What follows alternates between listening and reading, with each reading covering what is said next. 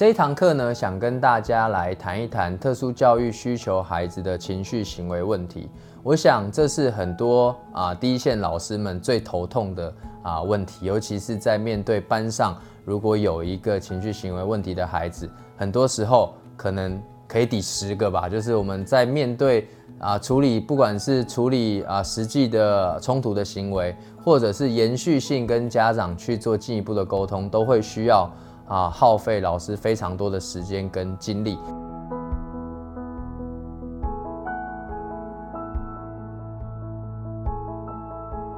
那面对啊情绪行为问题，我想先让老师们去思考的一个点是，到底什么是情绪行为问题？啊，通常我想，对于啊我们前面讲到的不同特质孩子的呃状态来说，可能他在这个环境里面遭遇到一些。啊，他不舒服的刺激，就有可能会产生一些情绪行为问题。例如说，他觉得这里很吵，然后他很紧张，那他忍耐了一段时间之后，他可能就会啊变得很躁动，甚至他可能会尖叫啊。有些自闭症孩子可能会尖叫啊，就是会产生一些就是啊干扰性啊干扰课堂的一个行为哦。那也有一些孩子可能是他很冲动。但是这个环境的规则限制非常强，它跟你有很大的冲突。那这个冲突呢，本身我觉得对于老师们来说，就会啊引引发，我觉得可以引发孩子的啊情绪行为的一些表现。他可能会对你不礼貌，他可能会呃，甚至我们说可能会跟老师呛虾，对不对？啊，那有可能他甚至有一些肢体的推挤。啊，甚至是啊，有一些攻击性的行为，丢东西或破坏，这些都啊可以定义叫做情绪行为的一个问题。好，那当我们在面对情绪行为问题的时候，我觉得老师们要有一个敏感度。第一，一定要先试着了解这个行为背后的功能性的意义。啊，我们通常说这叫做功能性行为的分析。简单的说。我们要去思考的是，孩子为什么现在有出会出现这样的行为？孩子为什么他现在选择尖叫？孩子为什么现在他会选择呃骂同学，甚至他会去打那个同学？这个情绪行为的本质产生的原因，它背后代表的功能是什么？因为行为都是有功能。啊，我们说自闭症特质孩子的社会技巧比较缺乏。他在跟同学互动的时候，啊，他讲错一句话，同学笑他，啊，同学笑他，他不知道该怎么办，他就出手打了同学。所以基本上这样的一个情境，我们不会把它定义叫做这个小孩有暴力行为，因为他这个行为背后的功能是希望同学不要笑他，但是他没有好的跟足够的社会技巧去跟别人互动。他选择一个最简洁的方式，就是出手打人。一个孩子在班上把，甚至把笔电砸坏了，把手机砸坏了，把老师的东西砸坏了，他可能情绪很激动，那他没有好的情绪调节的策略跟方法，所以他就选择用一个很直接的方式去破坏。好，所以当我们遇见或是孩子发生情绪行为问题的时候，老师们第一步一定要先试着去思考，为什么孩子会有这样的行为反应，不要急着去处理，因为当你不了解原因，你是没有办法处理的。好，所以当我们掌握了孩子行为产生可能的原因之后，我们才有机会依循着这个线索去协助他去调整。例如说，社会技巧缺乏的孩子，我们要强化他的啊人际互动的能力。情绪啊，排解调节比较啊没有这么好的孩子，我们就要去教他怎么样去调节自己的情绪，我们才有机会对症下药。甚至我前面有讲到，有些孩子他可能对声音感官特别敏感的，我们只要把这个刺激移除了，可能他这些情绪行为问题就就解除了。啊，例如说，我曾经遇过一个案例，这个孩子他在啊新学期换座位之后。常常特别的情绪行为的频率越来越高，啊，上课可能就离开位置啊，甚至他可能会发出一些声音，甚至尖叫。哎，那我们仔细观察之后发现，哦，原来这个学期我们换位置了。这个孩子他坐在的位置是，呃，教室最前面。那老师讲话的时候非常大声，那对这个孩子来说他非常的不舒服，因为他听觉很敏感。那我们只要把这个孩子稍微的调整座位，他的情绪行为问题就就下降。所以对我来讲哈，我们掌握了行为背后的功能之后，就有机会帮助这些孩子啊，把情绪行为问题的状况去缓解。好，那再来呢？当我们遇到孩子有情绪行为问题的时候，除了了解背后的原因之外，第二件事情，老师们一定要做的就是。观察这个情绪行为问题发生的频率跟强度。所谓的频率，就是这个孩子可能在呃一天里面发生几次这样的状况，一周里面发生几次这样的状况啊。例如说，他会破坏东西，那破坏东西的强度是多强？我们对于这个情绪行为问题的描述，我们要去记录的是它的发生的频率跟它表现出来的强度。为什么要做这件事呢？因为后面我们需要介入一些辅导策略。当我们介入辅导策略之后，很重要的是怎么样判断这个策略是有效还是没有效，就是看频率有没有下降，强度有没有降低。哦，我想对于呃第一线的老师们来说，当我们介入了一个啊策略之后，我们不要有一种幻想或美好的期待，是哦一个策略进去。这个行为就立刻消失啊！因为我觉得这个期待有点不切实际。有些孩子的啊，就是说我们包含讲社会技巧，他的社会技巧需要时间来养成啊，他的情绪的调节也需要练习，他不是立刻就改变哦。所以这个部分，我想对于记录情绪行为发生的频率跟情绪行为发生的事件的这种强度，是为了帮助我们在介入策略之后。判断到底这个策略是有效的策略还是无效的策略，我想这个部分是面对情绪行为问题的第二个关键。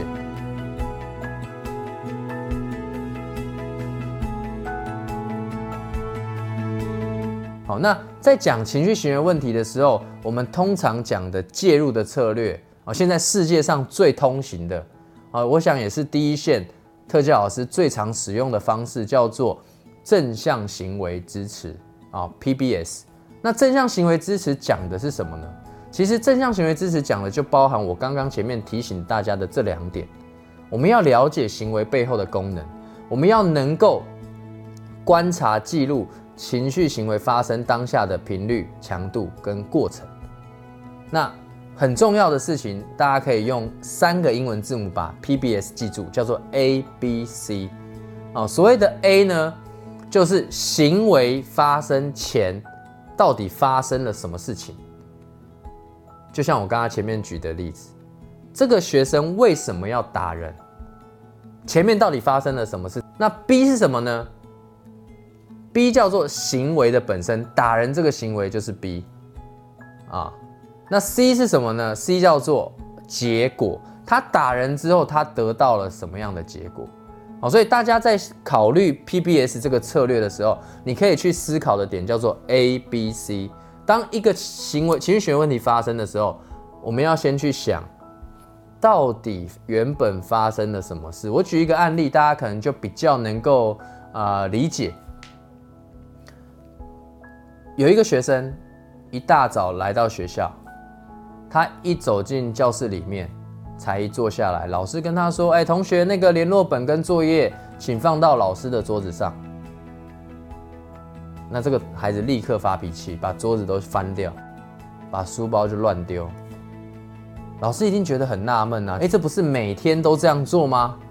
哎，为什么今天提醒你之后，你立刻发这么大的脾气？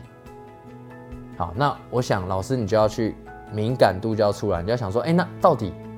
他来学校进班级前有没有发生什么事情？哦，如果是我，我就会跟家长联络一下，关心一下。哎，孩子今天早上在家里面有没有发生什么特殊的状况？哦，妈妈就告诉我说啊，因为他今天比较起得比较晚，然后没有吃早餐，也来不及买，他就又怕迟到，赶快就把他送到学校，所以他现在肚子可能很饿。哦，那我们就理解了，原来孩子心情不好，孩子有这些情绪行为的原因，是因为他今天没有吃早餐，他肚子很饿，然后老师刚好在这个当下去提醒他要交作业跟交联络簿，很烦躁的时候，然后就产生了这样的行为。好，那 B 这件 B 这个动作，他丢书包、翻桌子。那我们可以怎么处理？就回到后果的处理 C 嘛，对不对？好，这个行为背后带来了什么样的后果？我们可以让他去理解。好，那如果是我在处理，我一定会跟这个孩子去沟通。OK，老师知道你今天没有吃早餐，可能肚子很饿。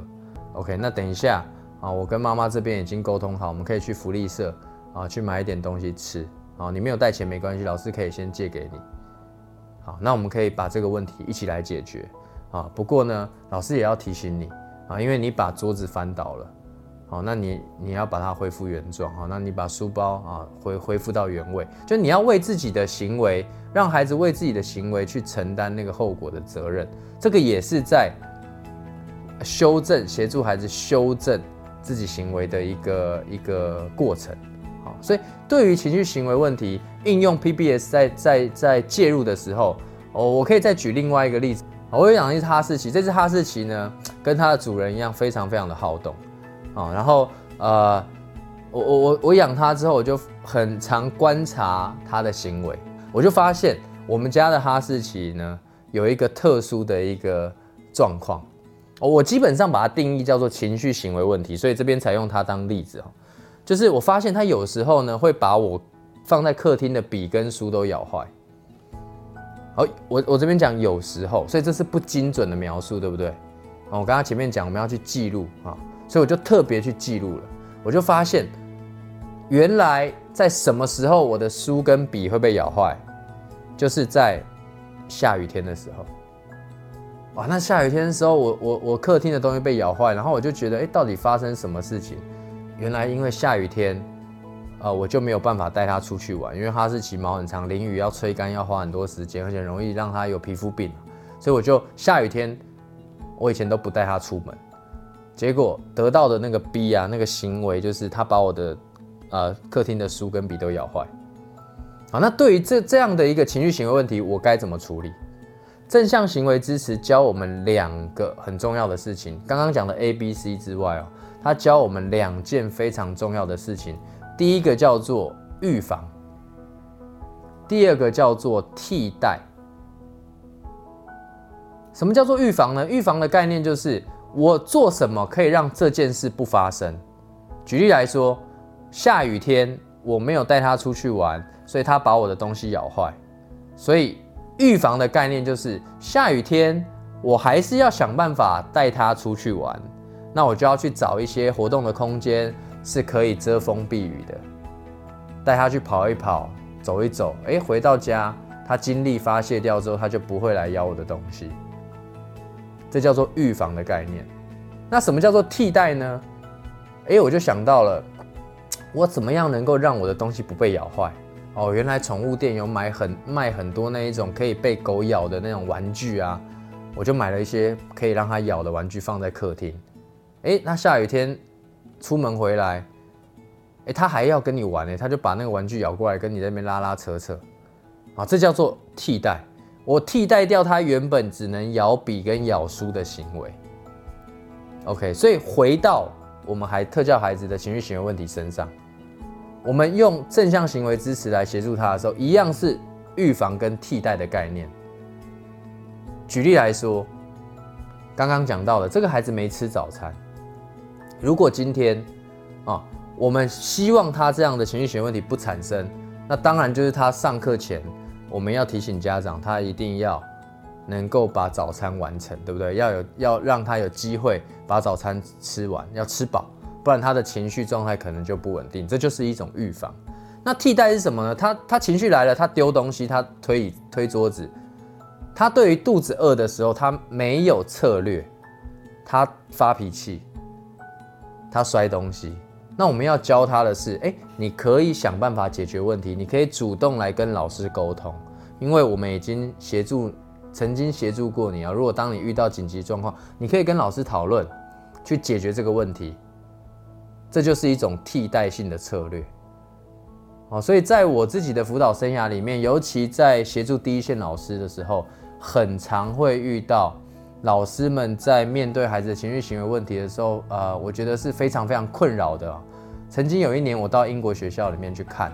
那个孩子是当上课上到一半，他会把那个很厚的原文书直接丢出去砸同学，老师都不知道该怎么办。他说：“哎，为什么会发这么大脾气？也没有发生什么事情啊。”我就跟老师说：“我们花一段时间来观察，然后来记录。我们观察了两个礼拜以后，发现这个孩子只有在固定的课堂会有这个行为，在数学课跟自然课。”那我去检视孩子的学习能力，就发现这两个科目本来就是他比较弱势的科目。他在上这门这这两门课的时候，本来就是一种状态是比较紧绷的状态。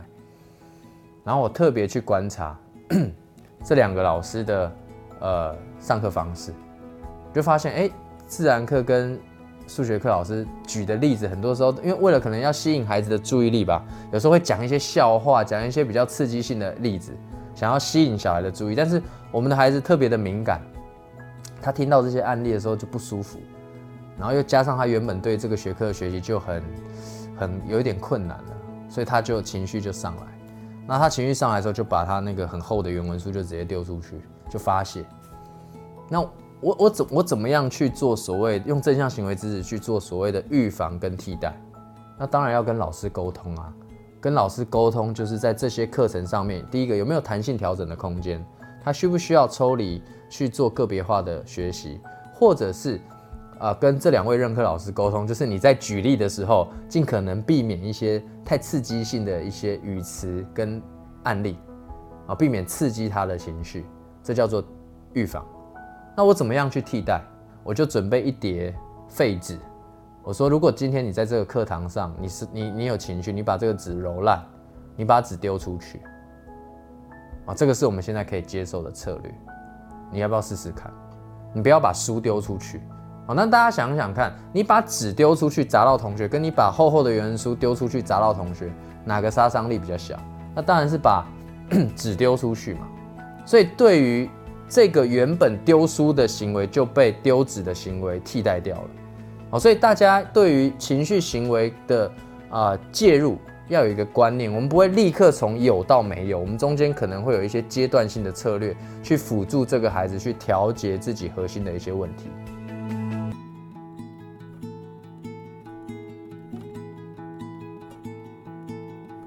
好，那最后我想跟各位老师讲的是，啊，面对有些严重情绪行为问题的孩子。啊，他的改变真的需要比较长的时间啊，那也不是单一个人可以解决的。我过去遇过，包含打校长的、打教官的、打主任都遇过啊。基本上那个很棘手、很挑战的个案，我这边非常非常的多。好，那面对这些孩子的时候，我都会跟学校沟通。我觉得啊，一定要有一些啊原本就设定好的一些机制。去面对严重情绪学问题的孩子。举例来说，呃，我觉得老师在当下第一时间一定要做到是保护好自己跟保护好其他同学。好，那这个过程当中，当然也避免更多情绪性的激化。例如说，有些孩子可能会在旁边啊，在有一些言语上的刺激，原本已经很生气了，被这一句话一讲更生气，那后来就一发不可收拾。那再来，一定要让校内的所谓的啊，相关的辅导机制要能够启动，去协助你去辅导这个孩子，啊，因为这个改变是一个我觉得啊相对漫长的一个历程，啊，我是特教老师曲志矿，啊，希望我们能一起启发孩子的潜能，不放弃每一个有特殊教育需求的孩子。